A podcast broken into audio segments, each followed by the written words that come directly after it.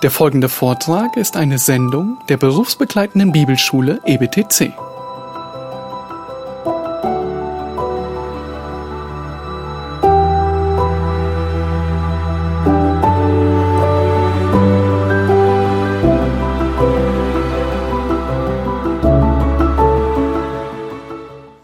Und einer, einer, der nicht geschwiegen hat, ist ähm, Francis Schaeffer.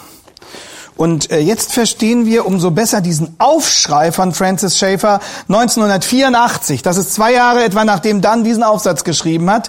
Als Francis Schaeffer sein Buch schreibt, ich weiß noch, als das herauskam, ich in Tübingen, habe ich in Tübingen studiert und er zitiert positiv dort einen Tübinger Theologen, den Peter Bayerhaus.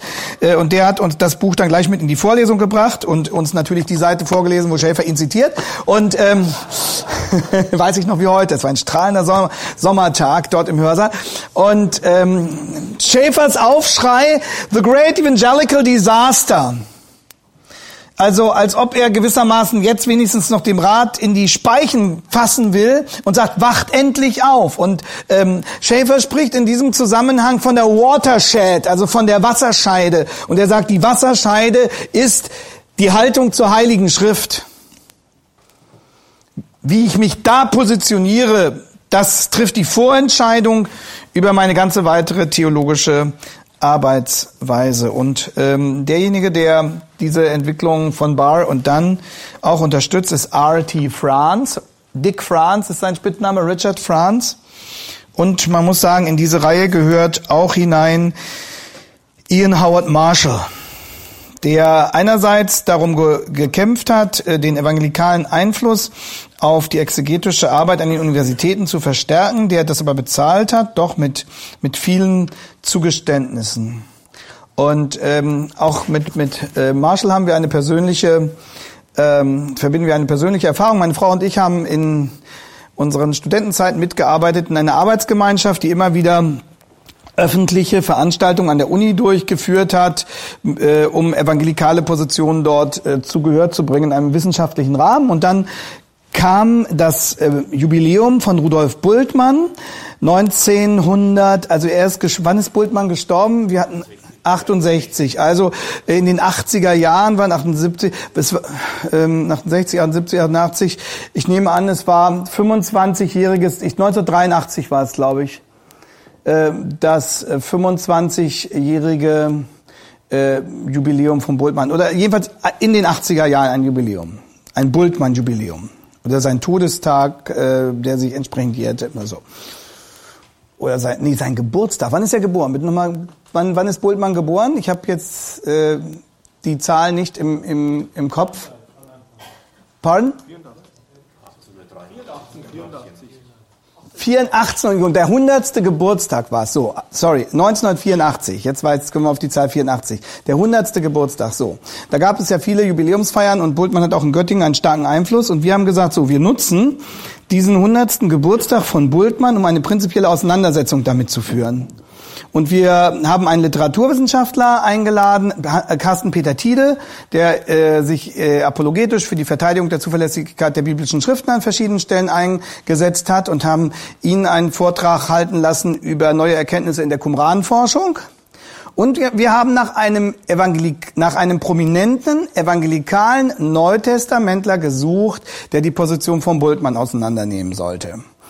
Und da stießen wir auf Ian Howard Marshall. Der hatte seine Professur in Aberdeen und äh, ja, wir haben aber seine Schriften nicht gründlich genug vorher selbst studiert gehabt. Wir haben uns mehr auf, auf andere Leute und auf seinen guten Ruf verlassen und haben Marshall eingeladen. Und ähm, ich bin dann mit ihm durch fünf deutsche Universitäten gereist. Wir hatten das als Studentengruppe vorbereitet. Das ging los in, in Göttingen, wir waren in Erlangen, wir waren in Heidelberg, wir waren in Bonn und meines Wissens noch, in, in, in, ich glaube, in vier oder fünf äh, Städten, äh, day by day by day. Und äh, dort haben jeweils, äh, dort gab es überall äh, evangelikale äh, Studentengruppen, die uns geholfen haben, das zu organisieren. Und äh, dort haben dann äh, Carsten Peter Thiele, der inzwischen äh, verstorben ist, ähm, und äh, Ian Howard Marshall ihre Vorträge gehalten. Und ich weiß noch genau, wie enttäuscht wir waren über die Schwammigkeit, mit der Marshall sich mit Bultmann auseinandersetzt. Er hat das schon prinzipiell kritisiert, aber nicht mit der Konsequenz und mit der Stringenz und mit der Klarheit, mit der wir es erwartet hätten. Und äh, dann haben wir mit ihm noch so an der Übersetzung seines Manuskripts gearbeitet. Und ich sehe uns dann noch in dem Hotel in Göttingen sitzen und wir haben immer versucht, ihn an bestimmten Stellen doch zu etwas markanteren Aussagen zu drängen. Und er hat dann an einer Stelle schon mal gesagt, ja, so nach dem Motto, dann kannst du den Vortrag doch am besten selber halten. Ne? hat er zu mir gesagt. Äh, also, also wir, wir saßen als Studenten und wollten doch, da, äh, ich meine, wir hatten das ja gemacht, um eine klare Konfrontation mit, mit der Bultmann-Position herbeizuführen. Und äh, natürlich hat Marshall das kritisch verhandelt, aber äh, nicht eindeutig genug. Und wenn ich mir jetzt diese Geschichte anschaue, ist mir auch klar, warum. Also äh, so, man wollte doch noch äh, so auf der auf der Ebene des äh, des historisch kritischen Arbeitens, man wollte sich nicht so prinzipiell dagegen positionieren. Und genau das, was Murray über diese ganze Entwicklung schreibt, das haben wir, äh, meine Frau kann sich auch noch dran erinnern, bei Ian Howard Marshall damals, damals so miterlebt. Und äh, Francis Schaeffer war einer der wenigen, die aufgeschrien haben und gesagt, hier, hier droht die ganze evangelikale Bewegung schwersten und langfristigsten Schaden zu leiden. Und worauf bezieht, worauf bezog sich zum Beispiel Barrs Attacke auf die Evangelikalen? John Wenham hat das sehr deutlich gesagt. Er hat gesagt, Barrs attack on fundamentalism was particularly an attack on inerrancy. Also man hat letztlich die, die Lehre der Irrtumslosigkeit angegriffen. Und man hat was vor allem kritisiert, dass die Bibel verstanden wurde als ein direktes Produkt, als eine direkte Offenbarung von, von Gottes Wahrheit, die deshalb in ihrer Ganzheit akzeptiert werden müsse. Das hat man angegriffen. Und äh, dahinter steckt natürlich vieles, was wir inzwischen jetzt theologiegeschichtlich einordnen können. Dass, ähm, dass es nicht sein kann, dass Gott real seine Wahrheit mitteilt. Und äh, dann hat dann 1989 in der Wycliffe Hall äh, Vorlesungen gehalten ähm, und nee 1987 Entschuldigung und äh, da hat er gesagt, dass die Art und Weise, wie Jesus mit dem Alten Testament umgegangen sei, eher liberal als fundamentalistisch gewesen wäre, hat er behauptet. Und wo liegt das Problem? Das Problem begann dort, wo man glaubte, man könne die menschliche Seite gewissermaßen behandeln, unabhängig von der göttlichen. Als könne man die menschliche Seite mit den äh, mit normalen historisch-kritischen Methoden Schritten bearbeiten und würde dabei nicht die göttliche Seite verlieren. Man hat schlichtweg total naiv oder ich will, weiß nicht, welche Motive dahinter standen, die Wirkkraft dieser Methode unterschätzt.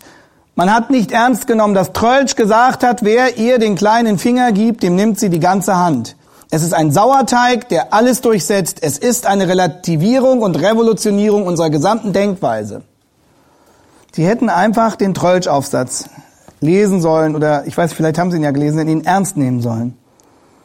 Man kann die menschliche Seite der Schrift nicht behandeln und so tun, als wäre sie nicht gleichzeitig die Offenbarung Gottes.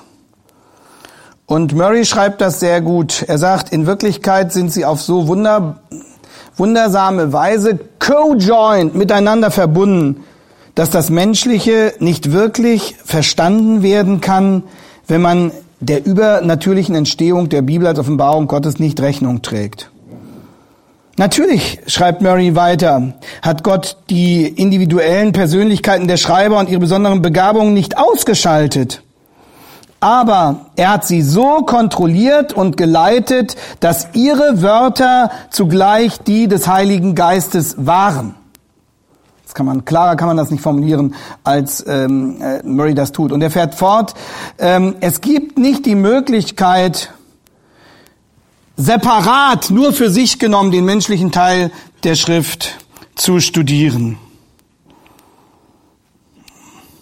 Das ist sehr deutlich gesehen. Und es war der, der Grundfehler dieses vermeintlichen akademischen Zugangs zur Schrift, dass er so getan hat, als gäbe es das göttliche Element nicht. Als könnte man das das menschliche Element für sich genommen betrachten. Und wozu hat das geführt?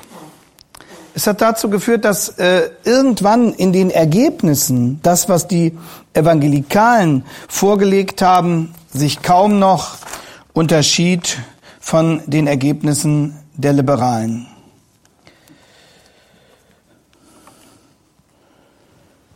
Und wo lag das Problem? Das Problem war, dass sie versucht haben, dass die Evangelikalen, die in diesem Milieu arbeiten und die auf diesem, äh, in diesem Zusammenhang argumentieren und die ständig darauf aus sind, dass die Liberalen sie als wissenschaftlich akzeptieren, dass das auf die Art und Weise, wie sie mit den biblischen Texten umgehen, früher oder später durchschlägt.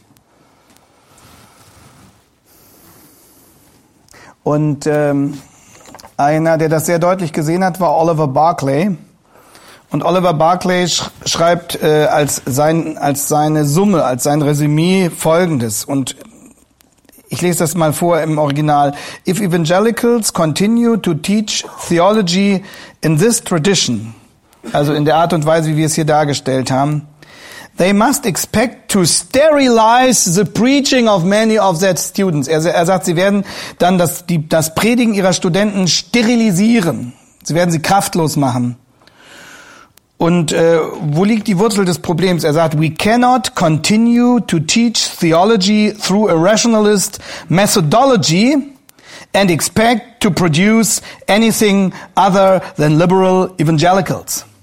Er sagt, wir können nicht auf Dauer Theologie mit einer rationalistischen Methodologie lehren und etwas anderes erwarten, als dass dann eben liberale Evangelikale dabei herauskommen. Es ist die Eigendynamik dieser Methode, die eine Weltanschauung darstellt. Und ähm, ich habe äh, die die Analyse der historisch-kritischen Methode äh, war mir lange äh, klar, bevor ich diesen Aufsatz von Murray gelesen habe.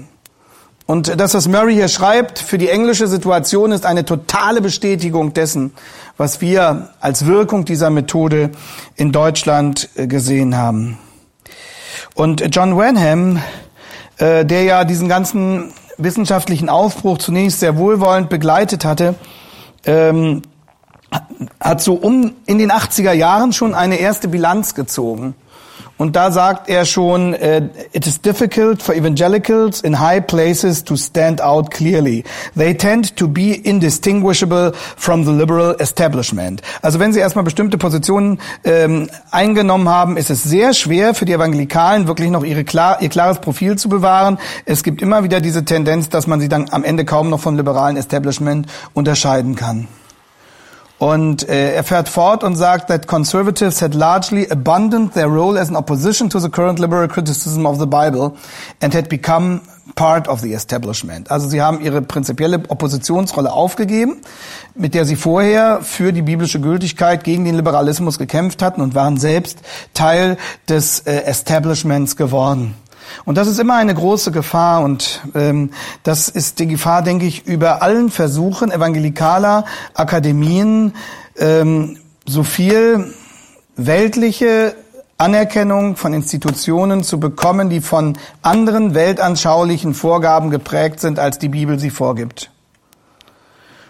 Die Gefahr ist sehr groß, dass genau das passiert, was John Wenham hier für die Evangelikalen in England beschreibt, dass sie irgendwann indistinguishable sind, dass man sie nicht mehr unterscheiden kann, dass sie sich irgendwann dem Establishment anpassen. Dann, dann hat man das wenigstens erreicht, dass Leute äh, mit einer evangelikalen äh, Eintrittskarte äh, als Professoren von Liberalen vielleicht gehört werden, dass sie in bestimmten wissenschaftlichen Verlagen publizieren dürfen aber man hat es am Ende bezahlt mit dem Preis, dass sie nicht mehr in der gleichen Klarheit und Eindeutigkeit und Vollmacht sich äußern und dass sie nicht mehr mit der gleichen Eindeutigkeit ähm, für die Wahrheit kämpfen und dass sie nicht mehr mit der gleichen Wirksamkeit ihre Studenten ausbilden. Und deshalb finde ich äh, die Strategie, die das EBTC verfolgt, ich bin ja hier in keinem Kuratorium und ich bin ja hier kein Angestellter des EBTC, deswegen kann ich das sagen, äh, ohne dass man mich verdächtigt, ich würde hier Eigenwerbung betreiben. Äh, ich finde es so richtig, dass das EBTC sagt, für uns ist nicht in erster Linie irgendeine staatliche Anerkennung entscheidend, für uns äh, ist nicht entscheidend, welche Art von Titeln wir vergeben können, sondern für uns ist wichtig, dass wir, dass wir unsere biblische Unabhängigkeit bewahren. Und welche Türen Gott dann immer öffnet, das ist schön, aber das kann nicht das eigentliche Ziel sein, mit dem wir antreten. Und wir sind nicht bereit, äh, den Preis zu bezahlen, den viele andere Evangelikale bezahlt haben. Und das ist auch der Grund, warum ich es mit großer, großer Sorge betrachte, dass äh, die FTH äh, um der Anerkennung willen bereit war, aus ihrer, ihrer Grundordnung den Begriff der Irrtumslosigkeit rauszunehmen. Man kann sagen, es ist erstmal nur ein Wort. Aber es ist ein Wort, für das viele unserer Brüder gelitten haben und äh, ein Wort, das für eine inhaltliche Position steht. Und natürlich kann man sagen, wir nehmen das Wort raus und bleiben trotzdem bei unserer Position. Aber wird das auf Dauer gelingen? Das ist die Frage. Und äh, es, hat, äh, es wird ja immer wieder gesagt, wer aus der Geschichte nicht lernt, ist dazu verdammt, die Geschichte zu wiederholen.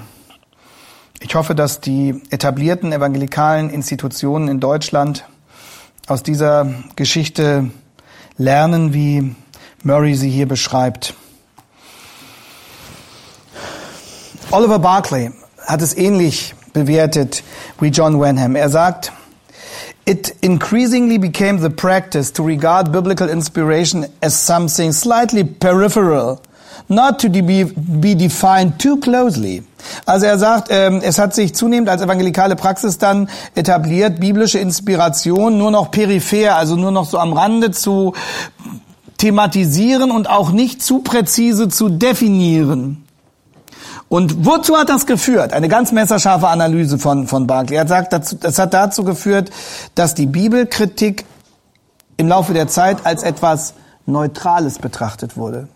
Genau das ist der Fehler, der mit der historisch-kritischen Methode gemacht wird, auch von, von manchen gemäßigten Evangelikalen in Deutschland, dass sie so tun, als sei die historisch-kritische Methode etwas Neutrales.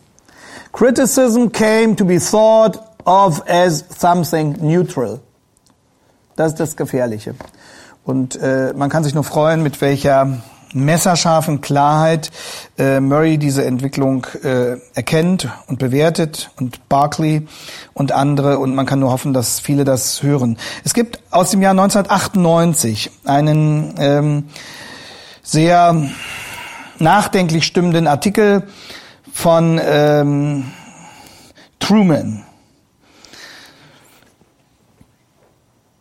Er hat ähm, festgestellt, dass aufgrund dieser Entwicklung, die wir hier schildern, der evangelikale Konsens im Hinblick auf die, die grundsätzlichen Lehren immer mehr zusammengebrochen ist.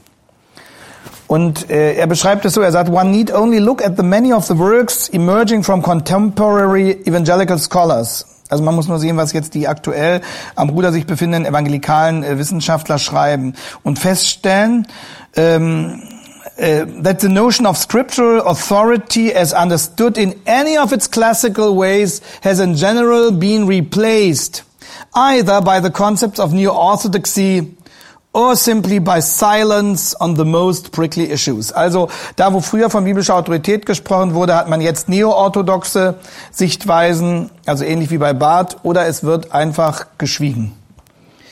Und äh, diejenigen, die man quasi als Feinde und Gegner ausmacht, sagt er, sind Charles Hodge, Benjamin Warfield und Carl Henry. Also Leute, die sich noch dezidiert und auf, auf wissenschaftlich hoch komplexem Niveau für die Irrtumslosigkeit ausgesprochen haben. Und er fügt dann hinzu, Carl Truman in diesem Aufsatz 1998, er sagt, the saddest thing in this context is that few of the elder statesmen of evangelicalism are prepared to point out what is happening apparently happy to allow the heirs presumptive to overthrow their legacy. Also er sagt, das Traurigste ist dabei, dass die Elder Statesmen des Evangelikalismus das alles geschehen lassen, dass sie schweigen, dass sie sich nicht zu Wort melden und dass sie anscheinend ganz fröhlich dabei zuschauen, wie ihr eigenes Erbe über Bord geworfen wird. Das ist die Entwicklung, äh, die Murray konstatiert und analysiert für, ähm, für England und man kann über die Entwicklung des Fuller Seminaries dasselbe zeigen. Das Fuller Seminary ist, war einstmals angetreten, sozusagen als Wiege einer, einer ähm, Überzeug einer Überzeugung von der Irrtumslosigkeit der Schrift, die man auf, auf der akademischen Bühne verteidigen wollte. Und im Laufe der Zeit hat Fuller, weil sie auch viel Anerkennung haben wollten, weil sie ihre Absolventen möglichst in allen offiziellen Denominationen unterbringen wollten, weil sie Gehör, noch mehr Gehör finden wollten, seine Grundsätze immer mehr aufgeweicht. Und ähm, der Sohn einer der Gründer, Daniel Fuller, ein Neutestamentler, hat dann eine ein wesentlich breitere Sicht äh, von biblischer Autorität, also eine wesentlich locker formulierte äh, Sicht von Autorität der Bibel vertreten. Und ein anderer, also Daniel Fuller, das war der Sohn eines der Gründer der, des Fuller Seminaries, und ein anderer, David Hubbard,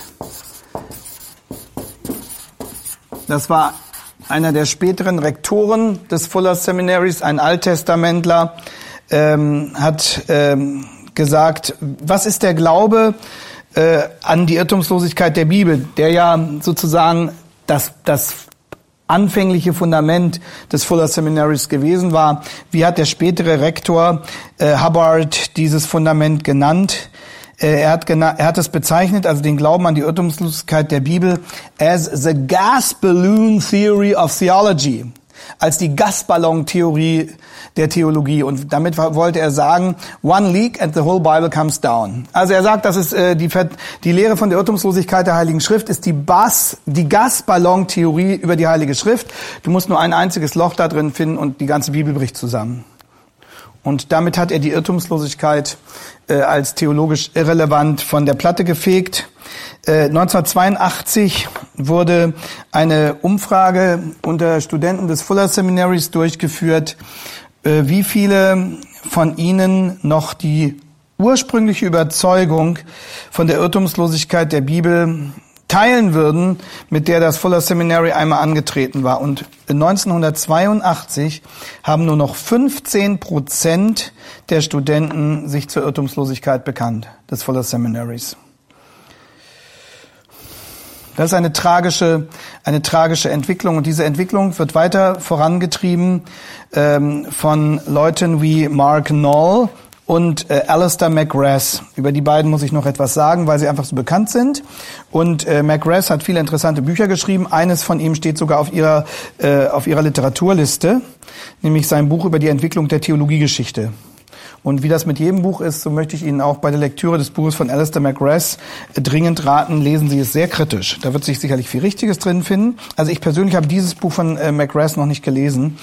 Ähm, aber ähm, Sie müssen damit rechnen, dass auch seine fragwürdige Bewertung dieser Entwicklung hier, über die wir hier reden, äh, durchschlägt auf, ähm, auf das, was er über die Theologiegeschichte schreibt.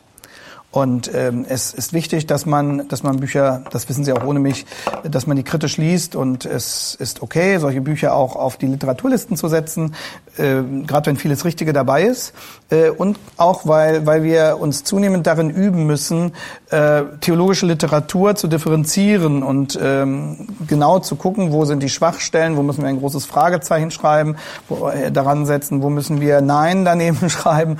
Ähm, und es ist ja bekanntlich so, je mehr Wahrheit bei einer eine Lüge begleitet, umso schwieriger ist die Lüge zu enttarnen. Und deswegen lesen Sie immer und lesen Sie alles, was Sie lesen, jenseits der Bibel, kritisch. So, jetzt muss, muss ich noch auf zwei äh, maßgebliche Protagonisten hinweisen, die die evangelikale Situation stark beeinflusst haben. Der eine ist Mark Knoll. Mark Knoll. Mark Knoll hat das Buch äh, geschrieben, The Scandal of the Christian Mind. The Scandal of the Christian Mind. Ähm, äh, oder er hat auch das Buch geschrieben Between Faith and Criticism und da vertritt er diese neo-evangelikale äh, Position einer nur noch sehr eingeschränkten oder nee, er hat nicht geschrieben The Scandal of the Christian Mind, das heißt The Scandal of the Evangelical Mind. Und da äh, wehrt er sich ähm, gegen die Irrtumslosigkeit ähm, und will er uns deutlich machen in diesem Buch The Scandal of the Evangelical Mind, dass unfehlbar nicht zugleich irrtumslos bedeutet. Und das ist dann diese, diese Differenzierung. Ne? Äh, die Message, also die Botschaft ist grundsätzlich unfehlbar, aber nicht die Worte.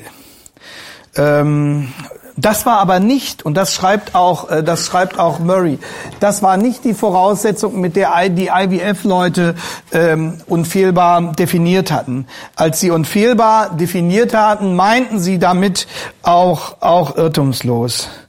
Ähm, aber ähm, sie haben es, äh, sie haben es verändert. Sie haben die Bedeutung verändert. Ähm, und ähm, auch Ian, Ian Howard Marshall haut in diese Kerbe.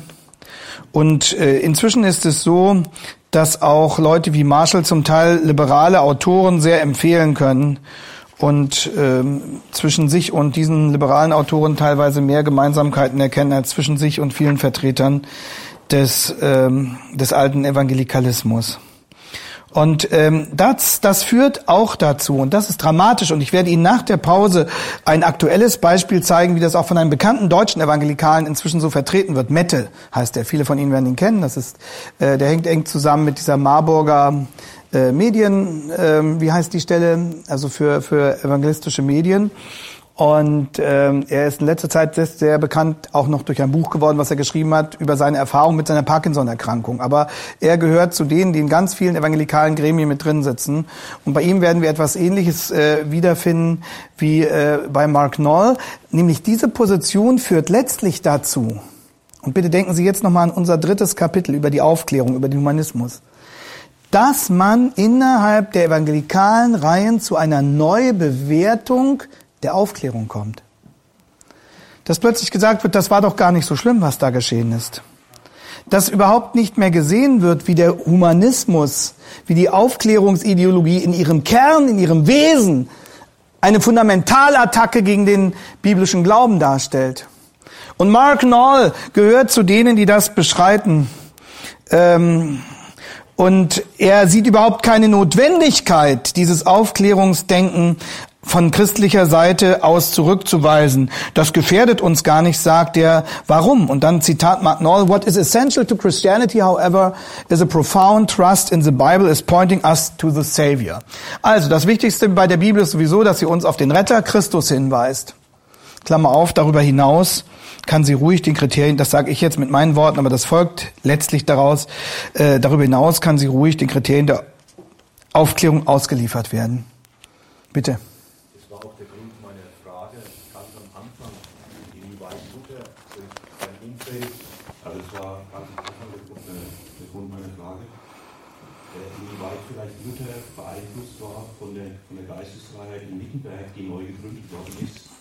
Durch Martin Bollig, ein Leibarzt Friedrichs Weisen. Ja. Weil man könnte Luther eben auch so interpretieren, dass er praktisch begonnen hat, sich seines eigenen Verstandes zu bedienen, als ja. Postulat der Aufklärung. Aber für mich ist es dann so, Luther hat sich sicherlich seines eigenen Verstandes bedient, aber immer noch im Rahmen äh, der Worte des Nützen. Ja. Ich prophezeie auch, dass äh, im, im, äh, im 2017 Luther auch so interpretiert wird. Ja, genau, ganz genau. Also es ist ein wichtiger Punkt. Genau dieser Fragestellung werden wir uns im Februar äh, in Eisenach widmen. Äh, beim Vergleich zwischen Eisenach und Weimar, zwischen Luther und Goethe. Da werden wir über ähm, die Sicht des Humanismus sprechen, verkörpert durch Goethe, und wir werden den Vernunftbegriff von Luther analysieren. Und da werden wir genau dieses äh, versuchen herauszuarbeiten. Also es sind noch ein paar Plätze frei, man, man sehe auf meiner Homepage nach. Ähm, das war jetzt der Werbeblock. Also wir werden ähm, wir werden Folgendes, äh, denke ich, zu zeigen haben, dass Luther sehr wohl ähm, ein eigenständiges Denken entdeckt hat, dass äh, es ist aber dass dieses eigenständige Denken Luthers motiviert und hervorgerufen wurde durch sein Studium der Heiligen Schrift. Und äh, dass dieses eng zusammenhängt mit der Gewissensbetonung der Reformation. Ich habe ja gesagt, das ist eine gewisse Parallele auch zu dem Renaissance-Umfeld das Gewissen des Einzelnen. Aber, und genau das haben sie gesagt, ähm, Luther wusste immer, und ich erinnere nochmal an die Formulierung von ihm, die ich zitiert habe, dass der Verstand auch eine Hure ist. Das heißt, dass er für alles benutzt werden kann und dass der Verstand vom Sündenfall total auch gekennzeichnet ist und dass deshalb der Verstand der Kontrolle durch das Wort Gottes bedarf und der Leitung durch den Heiligen Geist. Und das geht bei Luther, und das ist dann urreformatorisch, aber es ist auch urbiblisch, ähm, das Denken in Bindung an Christus uns vorgegeben ist, im Wissen um unsere eigenen Grenzen, im Wissen darum, dass unser Denken durch die Sünde gefährdet ist und beschädigt ist, im Wissen darum, dass wir die Leitung des Heiligen Geistes brauchen, dass wir die Orientierung des Wortes Gottes brauchen. Und das meint Paulus mit Römer 12, Vers 2 und mit 2. Korinther 10, Vers 5. Wir nehmen gefangen jeden Gedanken unter den Gehorsam gegenüber Christus. Und das heißt nicht, wir denken wenig, sondern wir denken mehr als die anderen. Und das Problem dieser Entwicklung der Evangelikalen besteht nicht darin, dass sie zu viel gedacht haben, sondern dass sie zu wenig gedacht haben und dass sie zu pragmatisch gedacht haben. Und ähm, das ist das ist ein großes Problem. Und da würde ich sagen, ich will nicht sagen, das ist typisch Englisch, aber oder angel, angelsächsischer Pragmatismus. Aber ich will sagen, es ist eine große Stärke der Deutschen, nicht nur der Deutschen. Ich meine, äh, Murray könnte ein Deutscher sein, so wie er das schreibt. Ähm, es ist eine große, große Stärke der auch der, also doch eines einer bestimmten deutschen Zugangsweise. Ähm, deswegen sind ja die ganzen, äh, sind ja so viele maßgebliche Philosophen auch aus diesem deutschen Denkraum gekommen, die Dinge nochmal gründlich zu hinterfragen und ähm, in ihren unterschiedlichen Wirkungsebenen zu, äh, zu reflektieren und nicht einfach zu sagen, so wir, wir, wir scheiden jetzt einfach mal die menschliche von der göttlichen Seite und die menschliche Seite können wir ja ruhig mit historisch-kritischer Methodologie bearbeiten. Äh, sondern äh, wir müssen so gründlich fragen, wie Murray das getan hat, wie, wie Francis Schaeffer das gemacht hat und ähm, wie hoffentlich wir das auch tun. Und äh, da haben wir bei Luther ein, ein sehr gutes Vorbild und es ist viel zu lernen vom äh, reformatorischen Vernunftbegriff, der sich der Vernunft bedient in Bindung an Christus und im Wissen, um ihre stete Gefährdung zur Hure zu werden. Jetzt kommen wir noch zu Alistair McGrath. Ähm, und dann äh, kommen wir zur Pause. Also Alistair McGrath. Alistair natürlich. Er ist Dick Trans nachgefolgt als Principal von Wycliffe Hall in Oxford. Hat ja auch eine starke evangelikale Tradition. Und er, bei ihm begegnet wieder diese Position, die wir auch ganz ähnlich schon von Hempelmann kennen. Ähm, bei ihm geht es sogar so weit, dass er uns vorwirft, wir würden zu unkritisch davon ausgehen, dass die Bibel in Worten ungebrochen Wahrheit transportieren könnte. Im Grunde genommen finden wir bei McGrath schon Kennzeichen äh, dieses, dieser postmodernen Sprachphilosophie. Ich lese es mal vor. Ähm, in seiner Auseinandersetzung mit Charles Hodge, das war ein, ein alter Theologe, Vertreter der biblischen Autorität, ähm, beschwert sich McGrath darüber, dass McHodge gedacht hat, und jetzt kommt wörtliches Zitat von McGrath, that today's reader of scripture can be assured of encountering the very words, thoughts and intentions of God himself. Also das kritisiert er, dass das Hodge davon ausgegangen ist, dass wenn wir heute die Bibel lesen, dass wir dann, dann sicher sein können, hier wirklich den Worten, Gedanken und Absichten Gottes selbst zu begegnen. Ja, in der Tat, so lesen wir die Bibel. McGrath aber beschwert sich und sagt, this metaphysical idea has been borrowed along with others of equally questionable theological parentage from the enlightened man. Also er, er sagt nicht, dass das genuin biblisch ist, dass wir auf klare, von Gott kommunizierte Worte hier stoßen, sondern ähm, er kritisiert jetzt wieder die Aufklärung und sagt, nee, das ist eigentlich rationalistisch. Das ist eigentlich rationalistisch, wenn ihr erwartet, dass es klar formulierbare, kommunizierbare Konzepte in der Bibel gäbe, mit denen wir direkt Gottes Willen erfahren könnten. Jetzt begegnet uns in den Augen, in den, in den Worten von McGrath eine, ähm, eine Kritik an unserem vermeintlich naiven Vertrauen in die direkte Information aus der Bibel, bei der sich McGrath anhört wie ein Vertreter der relativistischen postmodernen Sprachphilosophie. Und er bezeichnet das als eine metaphysische Idee, also als ein weltanschauliches Konzept, das aus der Aufklärung stammt. Und er fährt fort, Hodges analysis of the authority of scripture is ultimately grounded in an unacknowledged and implicit theory of the nature of language deriving from the Enlightenment Agenda. Also er sagt, was, was Hodge so naiv voraussetzt, äh, ist ein, ein Verständnis von der Natur der Sprache, das letztlich nur aus der Aufklärung kommt. Äh, und er wehrt sich dann dagegen, dass wir nicht gleichsetzen können Wahrheit mit propositionaler Richtigkeit christlicher Lehre. Er sagt, das sind zwei verschiedene Dinge. Wir können nicht einfach äh, sagen, wir, wir, wir in, kommunizieren dann die Wahrheit, wenn wir in richtigen Propositionen, also in richt propositional, in, in klaren, in klaren Sätzen, in richtigen Sätzen christliche dogmatische Wahrheit formulieren. Und das dürfen wir nicht miteinander identifizieren. Wahrheit sei die Weitergabe propositionaler, richtiger christlicher Lehre. Das ist rationalistisch. Und hier hören wir wieder Hempelmann durch, durchklingen und sehen ihn durchscheinen. Ihr Lieben, das ist eine, eine dramatische, eine dramatische Entwicklung, die aber ähm, Trölsch nachträglich nochmal rechtfertigt. Er hat genau dieses vorausgesagt. Er hat vorausgesagt, wer sich auf die Weltanschauung des, der historisch-kritischen Denkweise einsetzt, der wird früher oder später deren Früchte ernten.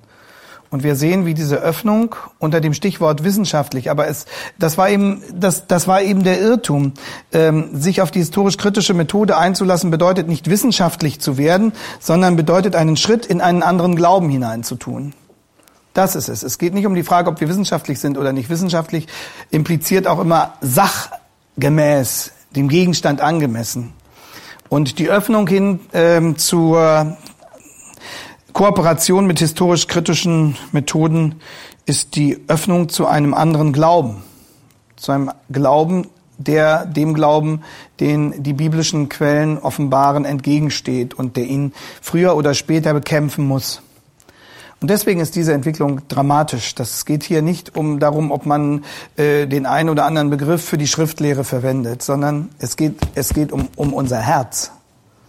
Es geht letztlich um unsere Haltung zu dem Gott, der, der sich seinen Sohn vom Herzen gerissen hat und in diese Welt geschickt hat und von dem Gott, der uns gewürdigt hat, seine propositionale Wahrheit, jawohl, Alistair McRest, das ist nicht aufklärerisch, das ist biblisch, seine propositionale Wahrheit uns zu schenken in aufgeschriebenen Wörtern. Bitte schön. Darauf gibt es gerade meine Frage ab. Du, du sagtest, ähm, was ein anderer Glaube ist. Wenn man jetzt diese Menschen fragt, die jetzt noch Irrtumslosigkeit der Bibel in Zweifel ziehen, worauf gründet ihr denn eure Gewissheit, dass eure ja. Sünden vergeben sind, dass ihr das ewige Leben habt? Richtig. Weil wenn man irgendwo anfängt, die in ja. zu ziehen, waren da nicht bei der Auferstehung und Sühne auch von Also doch Gas Balloon Theory.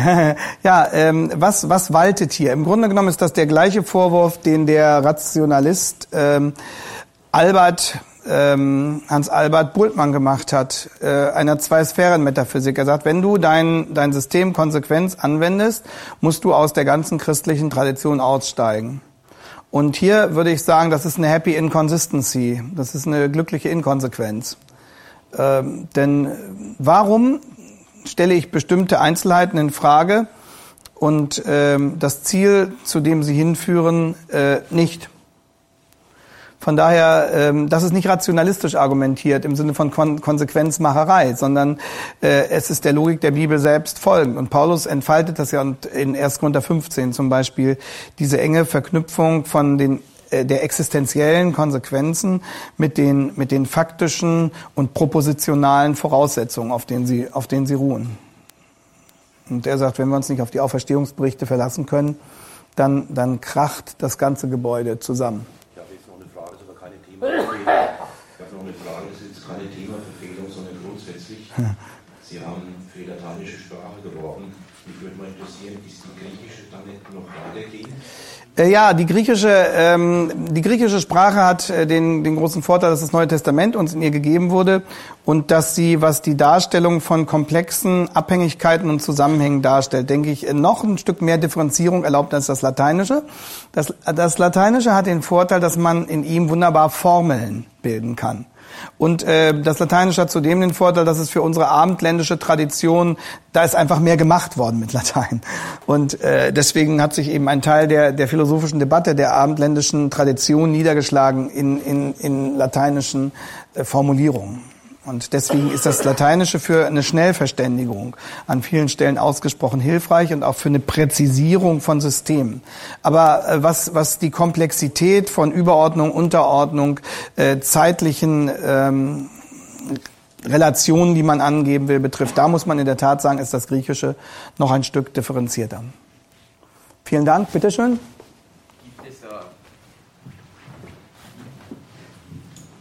Äh, äh, klassische Bibelstellen, die HKM verwendet, um, um ihre Position zu beweisen? Ja, zum Beispiel, äh, und das hat, glaube ich, damals der Göttinger Neutestamentler, mit dem wir Ian Howard Marshall haben diskutieren lassen. Also, ja, das muss ich vielleicht auch noch erzählen. Ähm, äh, an den anderen Unis haben wir ihn einen Vortrag halten lassen, aber bei uns in Göttingen wollten wir eine richtig schöne Debatte. Und da haben wir diesen Bultmannianer der dritten Generation, den Georg Strecker, äh, als äh, Counterpart ähm, engagiert und Marshall gegen ihn antreten lassen. Marshall war natürlich dadurch ein bisschen im Nachteil, dass er nicht so fluently Deutsch spricht. Und äh, wir haben versucht, durch die Methode der Debatte das etwas aufzufangen, dass also bestimmte Statements schon vorbereitet werden konnten und so. Ähm, aber wie gesagt, das Problem war, das Hauptproblem bei Marshall war nicht das Sprachproblem, sondern dass er sich letztlich nicht so eindeutig positionieren wollte, wie wir als Studenten das erhofft hatten. Das war das Problem und alles Coaching unmittelbar vorher hat da nur sehr begrenzte Wirkung entfaltet. Ähm ich habe dann versucht, ihn auf den Reisen noch zu bearbeiten, weiter dann von Uniort zu Uniort. Ich weiß nicht, der war am Ende bestimmt froh, dass er wieder heimfahren konnte. Aber menschlich haben wir uns gut verstanden, aber das ist eine andere Frage. Äh, so, und äh, jetzt der, die, eine Bibelstelle, auf die die Bultmannianer sich zum Beispiel berufen, ist Jesu Antwort an Thomas, selig sind die nicht sehen und doch glauben. Das ist so eine der Starstellen. Und daraus, äh, daraus wird dann gefolgert, äh, es kommt überhaupt nicht auf die Fakten an. Aber das ist nicht das, was Jesus hier sagt. Das Problem bei Thomas ist ja gerade, dass er die Fakten nicht glaubt. Sondern es, äh, und das Problem ist auch nicht, dass es nicht zu sehen gibt. Und äh, das Problem ist auch nicht, dass Jesus dem Thomas die wahren Fakten, die den wahren Glauben abspricht, aber nach Thomas wird es so sein für uns, für uns die Regel, dass wir eben nicht die Ereignisse vor unseren Augen vorgeführt sehen. Wir sehen eben nicht den Körper des auferstandenen Christus. Aber was sehen wir? Wir sehen die klaren, gegen McRest, Propositionen der Heiligen Schrift.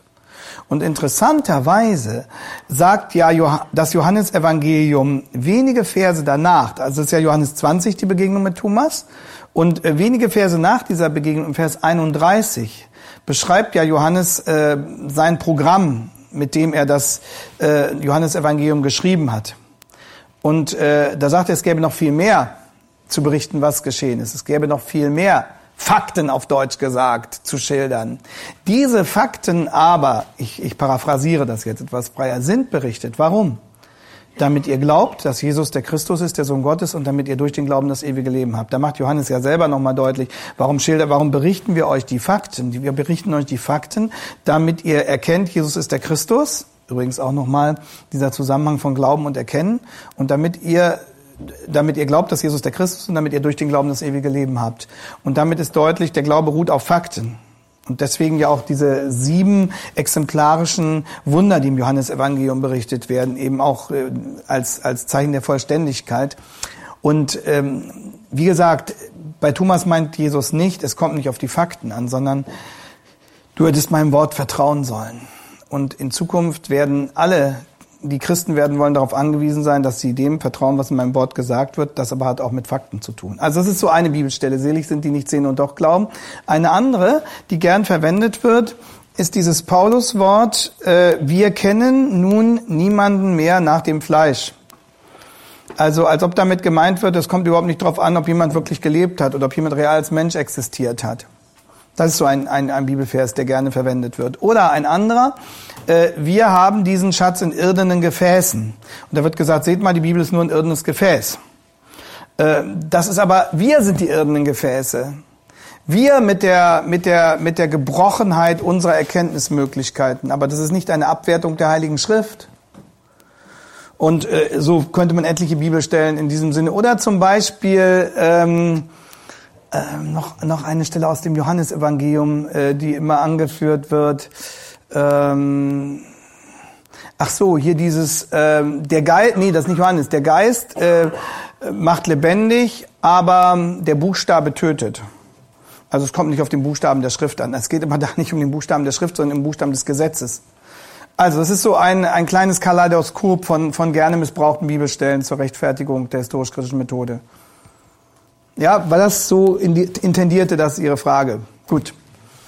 Ähm, dann würde ich jetzt, ähm, also lassen, lassen Sie uns das bitte nochmal festhalten. Die, die, die Geschichte des Evangelikalismus äh, beweist, Und äh, ich habe Ihnen jetzt im Wesentlichen ähm, eine Kombination der Interpretation von Murray mit meiner eigenen Anwendung dieser äh, Interpretation auf das, was wir äh, historisch gezeigt haben, dargestellt. Und äh, wie gesagt, ähm, ich habe den, den Murray-Aufsatz erst gelesen, nachdem ich zu dieser Deutung der historisch-kritischen Methode komme. Das, das deckt sich völlig. Es beweist, äh, wie dramatisch die Weichenstellungen sind, die hier erfolgen. Und es ist beweist, dass äh, wenn ich mich einmal auf diese, diese schiefe Bahn begebe, dann, meine Mutter hat immer gern diesen Vergleich verwandt mit der Schmierseife. Also das wird immer schneller. Wenn ich mich einmal auf diese, auf so eine abschüssige Bahn begebe, dann entwickelt das eine Eigendynamik, die mich irgendwann fortreißt. Und deswegen äh, müssen wir wirklich diese Zusammenhänge ernst nehmen und uns, uns selber auch immer wieder äh, daraufhin überprüfen und äh, vor allem den Herrn bitten, dass er uns festhält. Einer unserer Lehrer hat gern diesen Bibel, diesen Liedvers zitiert, mit dem ich jetzt diese erste Einheit abschließen möchte. Er hat gesagt, in meinem Studieren wird er mich wohl führen und bleiben bei mir, wird schärfen die Sinnen zu meinem Beginnen und öffnen die Tür. Und das ist unsere Bitte und unser Gebet, dass Christus unsere Sinnen schärft und dass er uns immer wieder die Tür zur richtigen Einschätzung auch unserer Situation eröffnet.